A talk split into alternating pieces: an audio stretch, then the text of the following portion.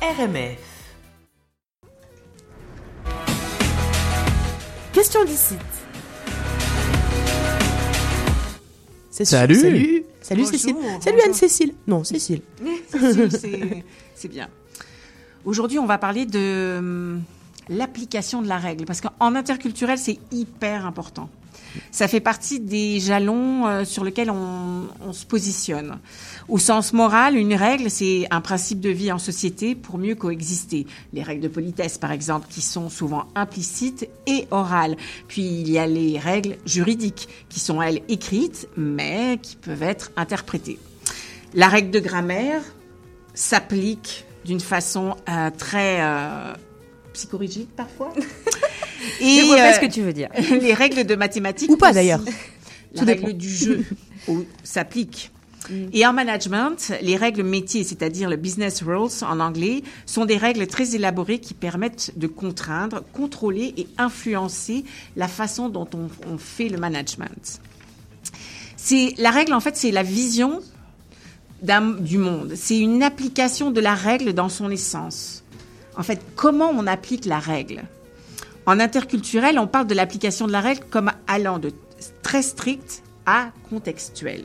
J'explique. Cette dimension indique l'importance que l'on accorde au respect des règles et des procédures dans un contexte, en l'occurrence euh, professionnel.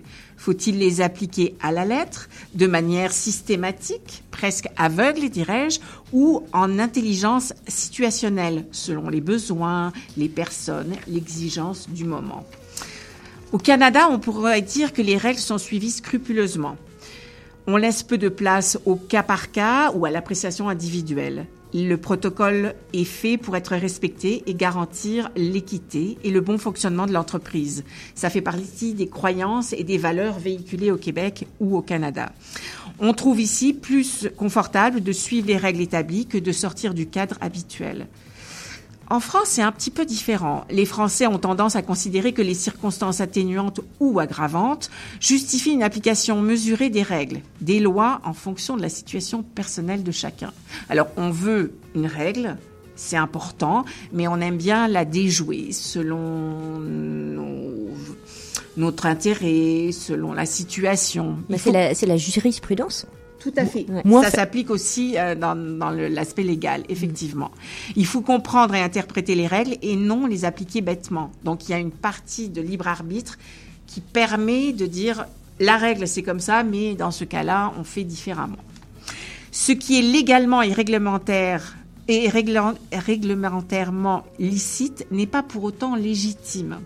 Les différences subtiles entre l'officiel et l'officieux expliquent que l'on puisse maintenir des principes en tempérant leur application. Alors que par exemple au Japon, c'est complètement l'inverse. Mhm, mhm. La règle s'applique complètement et de A à Z pour tous les cas de figure. Et on a zéro latitude de changement. Je vais vous expliquer tout à l'heure euh, une anecdote qui va vous faire sourciller. Donc, en fait, les procédures fixent un cadre, mais on prend et on en laisse en France en fonction de l'appréciation personnelle. Côté travail, le descriptif de poste ne sont pas excessivement précis et on ne souhaite pas enfermer les personnes dans un process trop contraignant, ce qui, par exemple, n'est pas le cas en Allemagne. Quand je disais euh, une anecdote euh, au Japon, il y a quelqu'un qui a un occidental qui a pris un billet de train au Japon et la règle c'est tu payes ton billet de train et tu gardes ton ticket de train jusqu'à la sortie effective du train. Ce monsieur, cet occidental, a perdu euh, en cours de trajet son billet papier. Or, il avait la preuve sur son téléphone qu'il avait bien payé son trajet et euh, avec l'heure, euh, etc. Mais il y a un contrôleur qui lui a dit, je suis désolé, vous avez perdu votre papier, donc vous vous devez de payer l'amende. Même la règle, c'est vous payez et vous gardez votre ticket jusqu'à la sortie. Or, le monsieur, euh, l'occidental, avait perdu son ticket et il a dû payer une amende très forte, comme s'il n'avait pas payé de, de ticket. Et le, le, le- la personne qui lui a infligé le, procès verbal était désolée de le faire, d'avoir à le faire. Mais la règle, c'est la règle. Je ne peux pas, d'une façon individuelle, appliquer quelque chose de différent. Donc, Pour faire un comparatif, par exemple, euh, sur l'application de la règle, on pourrait dire que le, Japon est, quant à l'application de la règle, à l'extrême gauche, qui serait le, strict. Le Québec ou le Canada serait un tout petit peu après. La France, encore plus contextuelle. Et si on prend, par exemple, l'Algérie, alors là, on est dans le contextuel euh, 100%, presque. Si on fait une comparaison France, euh, Canada, États-Unis et Mexique, on est aussi dans quelque chose de différent. Le, le Canada est dans le strict. Les États-Unis, euh, ça m'a étonné, sont un peu moins dans l'application stricte de la règle. Après, on a dans, vers le contextuel quelque chose de français et le Mexique, mais parce que c'est quelle source C'est pas surprenant. Euh, on est plus dans le contextuel. Alors, c'est la source, c'est un, un, un, outil que j'utilise qui s'appelle le profil nomade, qui permet euh, en, en situation de formation de voir où nous on se trouve par rapport à des thématiques comme euh, euh, l'application de la règle ou le, le commun versus l'individuel ou euh, le rapport de hiérarchie. Donc nous, on a un, profil donné. Et ensuite, on peut comparer avec notre ville, notre pardon, notre pays d'origine et d'autres pays dans lesquels on va devoir travailler ou avec lesquels on doit gérer.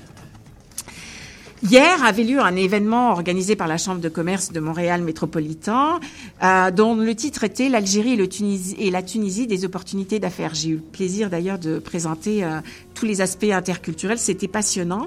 Il y avait un panel d'intervenants très diversifiés, allant du marketing au, leadership euh, entrepreneurial. Des notions euh, de code culturel étaient mises en valeur comme quelque chose qui était important à faire. Un avocat de chez Fasken soulignait euh, pendant une conversation combien il était primordial de connaître justement ces codes culturels dans tous ces aspects. Parce qu'il a évoqué la signature d'un accord euh, qui a failli euh, prendre le bord, comme on dirait, euh, après des mois de négociations, parce qu'il y avait un petit détail interculturel qui a fait presque tout basculer. Parce que les, gens qui s'occupaient de faire cet accord n'avaient pas saisi entièrement les codes culturels. C'est vraiment important. Même en, législatif, l'interculturel rentre en ligne de compte. Donc, que ce soit en marketing, en RH, dans les relations publiques ou en management, ou, ou en l'occurrence au niveau légal, on revient toujours aux codes implicites, aux références souvent inconscientes et aux subtilités qui peuvent faire tout basculer. L'application de la règle touche tous les aspects de notre vie professionnelle et on n'en est pas du tout conscient. Cela nous touche des néo-québécois aux pure laine, des PVTistes aux expats, de ceux qui travaillent en commerce international ou même, tout simplement, pour ceux qui voyagent. Alors, que faisons-nous ensemble, ici et maintenant, avec tout ça? Eh ben, avec euh, nos règles, c'est ça Oui. Mais euh, on va laisser la question ouverte. Oui, voilà. Puis je voudrais Comment juste on les gère, personnellement? euh, je voudrais juste ajouter, un, un, je vous avais posé une question euh, il y a deux semaines qu'avaient en, en, commun euh, les Hébreux Romain Gary et la muse, la muse de Baudelaire euh, Jeanne Duval ou Modigliani. Ben, ce sont tous des métèques. Mais qu'est-ce qu'un métèque? Ça vient d'un mot euh, en Grèce antique qui désignait tout simplement celui qui avait changé de cité avant de devenir une insulte. C'était, ça a été euh, réhabilité par une chanson euh, de Georges Moustaki. Bah, bah oui. En de 1969. Juif hébreu, pas trop grec. tout à fait. Le métèque, c'est l'étranger, celui qui sait qu'il est de passage, celui qu'on ne peut enfermer dans un seul lieu ou à une seule identité, qui intrigue et effraie parfois, celui dont l'identité est mouvante et dont l'exil procure une certaine liberté. Je vous encourage à lire euh, L'éloge du métèque de Abnous Chalmani, une euh, romancière euh, née à Téhéran et qui maintenant écrit en français. elle est journaliste, réalisatrice, elle est fantastique. Abnous Chalmani, Éloge du métèque chez Grasset. Merci beaucoup. Merci. Merci. Beaucoup. Bonne lecture. Merci Cécile. C'était la chronique Question d'ici.